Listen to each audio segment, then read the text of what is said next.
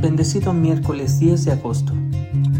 Esta ocasión Vanessa Pisuto nos comparte el tema Alumbrar los rincones oscuros. Procuren ustedes que su luz brille delante de la gente para que, viendo el bien que ustedes hacen, todos alaben a su Padre que está en el cielo.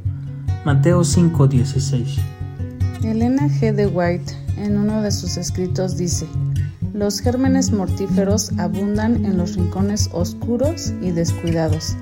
La limpieza perfecta, la abundancia de sol, la cuidadosa atención a las condiciones sanitarias de todo detalle de la vida doméstica son esenciales para librarse de las enfermedades y para alegrar y vigorizar a los que vivan en casa. La ausencia de luz, la acumulación de basura y la falta de pulcritud son factores desencadenantes de todo tipo de enfermedades. Pero hoy quisiera hablarte acerca de los rincones oscuros de la mente. La falta de higiene mental puede resultar en enfermedad e incluso en muerte.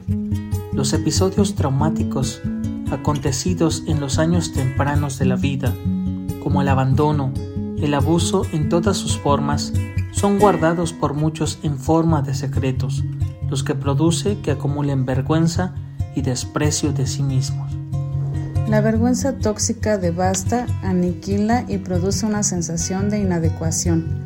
Es el mecanismo de defensa que usamos por temor a ser juzgados por acciones negativas que hemos vivido.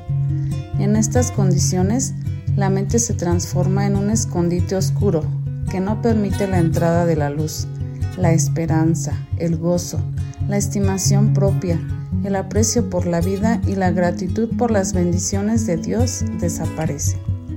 A pesar de lo difícil que puede resultar reponerse de los traumas de la infancia o la juventud, hay esperanza, y la esperanza es Cristo. Es medicina para el alma y bálsamo para un corazón dolido y un cuerpo lacerado. Si alguna vez estuviste en una situación de vulnerabilidad, indefensión, y desprotección ante alguien que te debió haber provisto de cuidado, es natural que te sientas desvalido, pero no necesariamente debes permanecer en tal condición. Considera las siguientes acciones. Habla con Dios y cuéntale tu dolor aunque Él ya lo conozca. Habla con alguna persona de tu confianza y dile cómo te sientes. Desecha la culpa. Pide a Dios que te ayude con tus pensamientos. Despójate del rencor, a su tiempo Dios te reivindicará. Disfruta de la compañía de personas que te hagan sentir valioso. Barre la basura de la mente con oración. Te enviamos un fuerte abrazo, tus amigos Hapnia, Isaías y Joel.